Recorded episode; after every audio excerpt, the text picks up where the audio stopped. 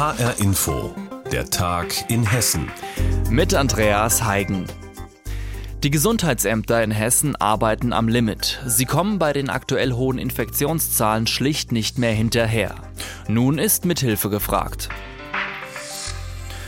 Konkret bedeutet das, dass die hessischen Gesundheitsämter es oft nicht mehr schaffen, alle Kontakte der Infizierten nachzuverfolgen.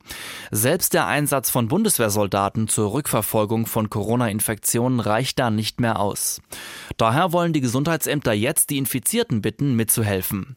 Hanna Emmich berichtet. Die sehr hohen Zahlen an Neuinfektionen bringen die Gesundheitsämter an ihre Grenzen. Sie kommen einfach nicht hinterher, bestätigt auch Dr. Kaschlin Butt. Sie leitet das Gesundheitsamt in Wiesbaden. Also ist so, dass wir insgesamt die Kontaktpersonen Nachverfolgung und ähm, damit die Eindämmung der Pandemie aktuell so nicht mehr bewerkstelligen können. Das heißt konkret, die Ämter schaffen es gerade noch, alle Infizierten persönlich zu informieren, aber dann auch noch all deren Kontakte anzurufen, klappt oft schon nicht mehr. Deshalb bitten jetzt viele Gesundheitsämter die Menschen selbst um Mithilfe. Wenn wir die Infizierten anrufen, dass wir denen sagen, das hatten wir vorher auch schon gemacht, die sollen bitte ihre Kontakte sammeln, aber wir sagen jetzt zusätzlich, Sie mögen bitte Ihre Kontakte auch informieren und ihnen schon mal vorsorglich Bescheid geben und bestenfalls auch sagen, dass die Kontakte auch erstmal in Quarantäne gehen, vorsorglich. Die eigentliche Verantwortung bleibe natürlich bei den Ämtern. Das sei nur eine Art Notfallplan, bis die Gesundheitsämter wieder Oberwasser haben, so Kaschlin Butt. Grundsätzlich ist es ja so, und es ist ja Aufgabe der Gesundheitsämter, die Kontaktpersonen ja dann auch zu kategorisieren, das heißt dann auch fest festzulegen, wer da in die Kategorie 1 und damit auch quarantänepflichtig ist und wer eben nicht und was auch weitere Maßnahmen dann sind. Also ob dann ähm, auch eine Testung erforderlich ist und das alles, was da dran hängt. In diesem Umfang, wie es im Moment auf uns zukommt. Diesen Umfang schaffen wir nicht. Ein Rechenbeispiel. In Wiesbaden steigt täglich die Zahl der Fälle, die gerade bearbeitet werden. Gestern lag sie bei 623. Dazu kommen die täglichen Neuinfektionen von momentan rund 77. Und jeder Fall hat im Schnitt mindestens zehn Kontakte. Da kommt man schnell auf mehrere tausend Menschen, die kontaktiert werden müssen. Dabei selbst mitzuhelfen, findet Gilles Bourdin aus Frankfurt gut. Also das würde ich von mir aus sowieso machen. Sofort. Also gleich äh, alle Bekannten anrufen und Leute, die ich kenne, mit denen ich in Kontakt war. Das ist eine Selbstverständlichkeit. Das finde ich überhaupt nicht äh, abwegig und ich denke mal, äh, in Krisensituationen sollte jeder Einzelne auch Eigenverantwortung zeigen. Und diese junge Frankfurterin hat die Überlastung der Gesundheitsämter schon selbst erlebt, als sie Kontakt zu einer Corona-positiven Person hatte und wissen wollte, wie sie sich verhalten soll. Wir haben halt so lange da angerufen und waren die ganze Zeit in der Warteschleife. Und äh, ja, da da denkt man sich dann irgendwann auch, okay, wie, soll, also wie sollen wir jetzt weiter vorgehen? Schließlich hat sie selbst entschieden, einen Test zu machen und bis zum Ergebnis in Quarantäne zu bleiben. Genau dieses selbstständige Handeln wünschen sich viele Gesundheitsämter aktuell sehr. Seit gestern hilft in Wiesbaden die Bundeswehr aus mit 15 Personen. Das wird Entlastung geben, hofft Kaschlin Butt, Leiterin des Wiesbadener Gesundheitsamtes. Genau wie die neuen Kontaktbeschränkungen. Trotzdem aktuell gilt noch, ohne die Mithilfe und die Mitwirkung der ganzen Menschen funktioniert es nicht. Die Bürger sollen also Verantwortung übernehmen und die Gesundheitsämter bei der Arbeit gegen Corona zu unterstützen, zum Beispiel dabei Corona-Kontaktpersonen selbst zu informieren. Hanna Immich hat über dieses Thema berichtet. Wir bleiben beim Thema Corona. Die Infektionszahlen steigen ja weiter an, in Deutschland wie auch in Hessen. Und um die Ansteckungsgefahr zu reduzieren, ja, da vermeiden viele Menschen momentan zum Beispiel in den Bus zu steigen, in die U-Bahn oder die S-Bahn.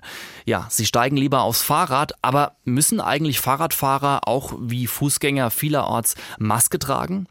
In Frankfurt ist da die Verwirrung momentan groß und Reporterin Ursula Mayer hat sich mal auf die Suche nach einer Antwort gemacht. Maske, ja oder nein, das entscheiden viele Frankfurter Radfahrer derzeit aus dem Bauch heraus. Die einen tragen sie, um sich selbst und andere zu schützen, für andere kommt die Maske nicht in Frage. Aber ob sie sie tragen müssen, das wissen die wenigsten. Konkret wurde ja nicht gesagt, was jetzt für die Radfahrer gilt. Muss ich jetzt hier im Innenstadtbereich Maske aufsetzen, wenn ich auf dem Fahrrad sitze und rumfahre oder nicht? Das weiß ich nicht. Die Regeln sind so wischiwaschi, dass man gar nicht mehr so richtig weiß, was stimmt und was nicht. Ich glaube ziemlich sicher, dass man als Fahrradfahrer keine Maske tragen muss, aber tausendprozentig könnte ich es nicht sagen. Aber es ist natürlich so, dass man nicht mehr ganz genau weiß, was jetzt wo gilt. Und zumindest für diese Frankfurter Passantin steht fest, wenn Maskenpflicht, dann gilt es für alle, sowohl Fahrrad wie Fußgänger. Da gehen die Meinungen also weit auseinander. Wer es genau wissen will, findet nach etwas Suchen auf der Internetseite der Stadt Frankfurt folgenden Eintrag. Fahrradfahrer sind von der Maskenpflicht grundsätzlich befreit. Allerdings wurde diese Seite zuletzt vergangenen Donnerstag aktualisiert also vor dem zweiten Lockdown und der damit verbundenen Flut an neuen Regeln. Ist damit womöglich alles überholt? Nein, heißt es auf Nachfrage bei der Stadt. Die Regelung gilt weiterhin. Selbst bei kurzen Stops, etwa wenn Radfahrer vor einer roten Ampel warten, können sie dort ohne Maske stehen. Die Maske würde das Radfahren generell auch gefährlicher machen, heißt es beim Allgemeinen Deutschen Fahrradclub in Frankfurt. Pressesprecher Bertram Giebeler erklärt. Es gibt zwei Hauptrisiken für Radfahrer, wenn sie eine Maske tragen. Erstens, wenn sie Brillenträger sind, dass sie beschlägt und dass sie deswegen schlecht sehen und dann sehr schnell in einen Unfall verwickelt sein können. Oder wenn der Radfahrer gesundheitliche Probleme hat mit dem Herz-Kreislauf-Bereich, dass er eventuell durch das Masketragen Schwierigkeiten bekommt. Dazu ist es auch gar nicht so leicht, Fahrradhelm und Maske gleichzeitig zu tragen, weil der Kinnriemen im Weg ist. Auch ohne Maske würden Radfahrer sich und andere kaum anstecken, ist Giebeler überzeugt. Nur für sehr belebte Straßen könnte er sich eine Sonderregelung vorstellen. Ich persönlich als Vielradler hätte jetzt auch kein Problem damit, wenn man mir sagt, in der Fußgängerzone musst du Maske tragen, weil dort ja eine besondere Dichte von Mitmenschen um mich herum ist. Dieser Gedanke stößt bei manchem Radfahrer nicht gerade auf Gegenliebe. Dann wäre es ja theoretisch so, dass man sie ab- und aufsetzen muss und das geht beim Fahrradfahren einfach nicht. Und doch wird man sich genau daran wohl gewöhnen müssen, denn das Land Hessen merkt zu dem Thema an, es gebe in Hessen für Radfahrer zwar keine allgemeine Maskenpflicht, aber die neue hessische Corona-Verordnung sehe vor, dass auf stark frequentierten Plätzen und Straßen, wenn der Mindestabstand nicht sichergestellt werden könne, eine Mund- und Nasenbedeckung getragen werden müsse, und zwar unabhängig davon, ob jemand zu Fuß oder mit dem Fahrrad unterwegs sei. Und dem schließt sich die Stadt Frankfurt nach eigenen Angaben natürlich an. Maske auf dem Fahrrad tragen, nicht ganz so einfach. Wie die Regeln sind und was die Fahrradfahrer dazu meinen, darüber hat Ursula Mayer berichtet. HR Info. Wer's hört, hat mehr zu sagen.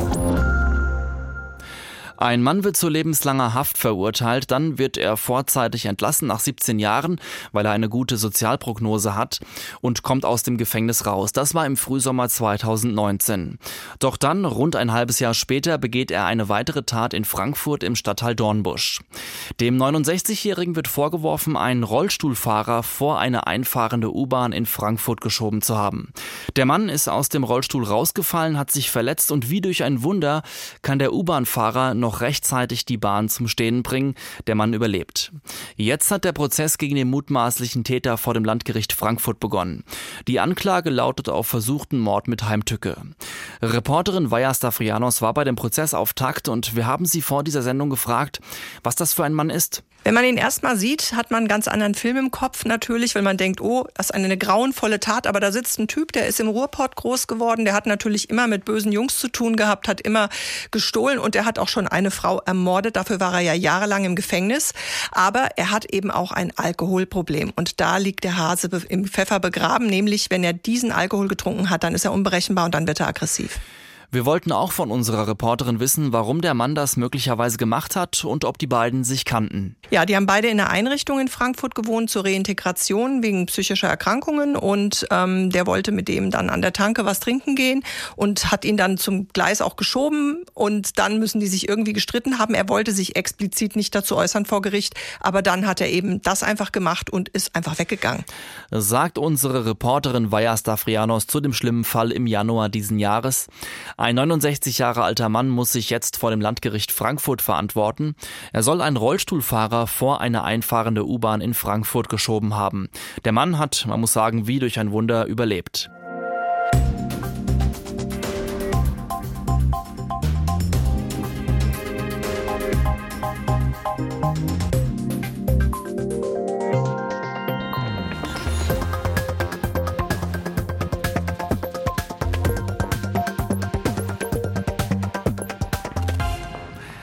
Sie ist schon in vollem Gange, die Präsidentschaftswahl in den USA. Viele Amerikaner haben schon gewählt, vor Ort, per Brief oder zum Beispiel auch per E-Mail. Und nicht nur in den USA wird gewählt, sondern auch hierzulande in Deutschland. Denn hier leben zahlreiche US-Amerikaner, die auch wahlberechtigt sind. Die schauen nun gebannt in ihre Heimat, wie die Wahl ausgeht. Jutta Nieswand hat vor der Wahlnacht mit einigen in Hessen gesprochen. Thomas Leiser, Anfang 70, stammt ursprünglich aus Houston, Texas. Seit Jahren lebt er schon in Deutschland. Bis 2018 war er Vorsitzender von Republicans Overseas Germany, einem politischen Verein für konservative Amerikaner, die in Deutschland arbeiten und leben. Diese Wahl ist für die Vereinigten Staaten wichtig. Obwohl ich lebenslang Republikaner bin, glaube ich, dass die Vereinigten Staaten gegenüber dem Rest der Welt an Glaubwürdigkeit verlieren. Innenpolitisch sind die Vereinigten Staaten gespalten. Der gegenwärtige Präsident hat sich entschieden, das Land zu spalten. Immerhin, so sehr das Land gespalten zu sein scheint, so sehr stimmen Republikaner und Demokraten in diesem Punkt überein. So erlebt es auch Jeffrey Myers, ursprünglich aus Kansas City. Als Anhänger der US-Demokraten bemüht er sich aber jetzt um Optimismus. Am Vorabend der Präsidentschaftswahlen bin ich ausgesprochen hoffnungsvoll, was die Zukunft betrifft. Der nächste US-Präsident muss aber damit beginnen, Spaltungen zu überwinden und amerikanische Grundwerte wie Respekt und Anstand, Ehrlichkeit und Fairness wiederherzustellen. Gudrun Rapp-Case, Deutsch-Amerikanerin, ist sogar extra über den Atlantik geflogen. Weil ich zusammen mit meinem Mann auch noch in North Carolina, einem wichtigen Swing State, einen Wohnsitz habe, habe ich mich entschlossen, im Oktober hinzufliegen und meine Stimme persönlich abzugeben. Auch weil ich Angst hatte, dass mein Brief nicht rechtzeitig ankommt, mein Wahlbrief. US-Amerikaner Jim Tiedemann lebt seit über 30 Jahren in Deutschland, kommt ursprünglich aus Minnesota und ist jetzt in Bad Homburg zu Hause. Ihm fehlt bei aller Spaltung der USA vor allem die ausgleichende Mitte zwischen den extremen Liberalen und Konservativen. Allerdings sieht er in dieser Wahl auch keine gute Auswahl. Biden ist äh, netter Kerl, liberal, aber ist too old und fehlt Charisma, auch kein Geschäftsmann. Das heißt, äh, momentan mit dem Markt so empfindlich wegen Corona und mit der Global Economy. Der Markt braucht Stabilität. Und für diese Stabilität sorgt seiner Ansicht nach eher Donald Trump. Wie amerikanische Hessen das Duell zwischen Trump und Biden sehen, darüber hat Reporterin Jutta Nieswand berichtet. Und damit sind wir auch am Ende der Sendung Der Tag in Hessen. Mein Name ist Andreas Heigen und Sie finden uns übrigens täglich auch als Podcast in der ARD Audiothek.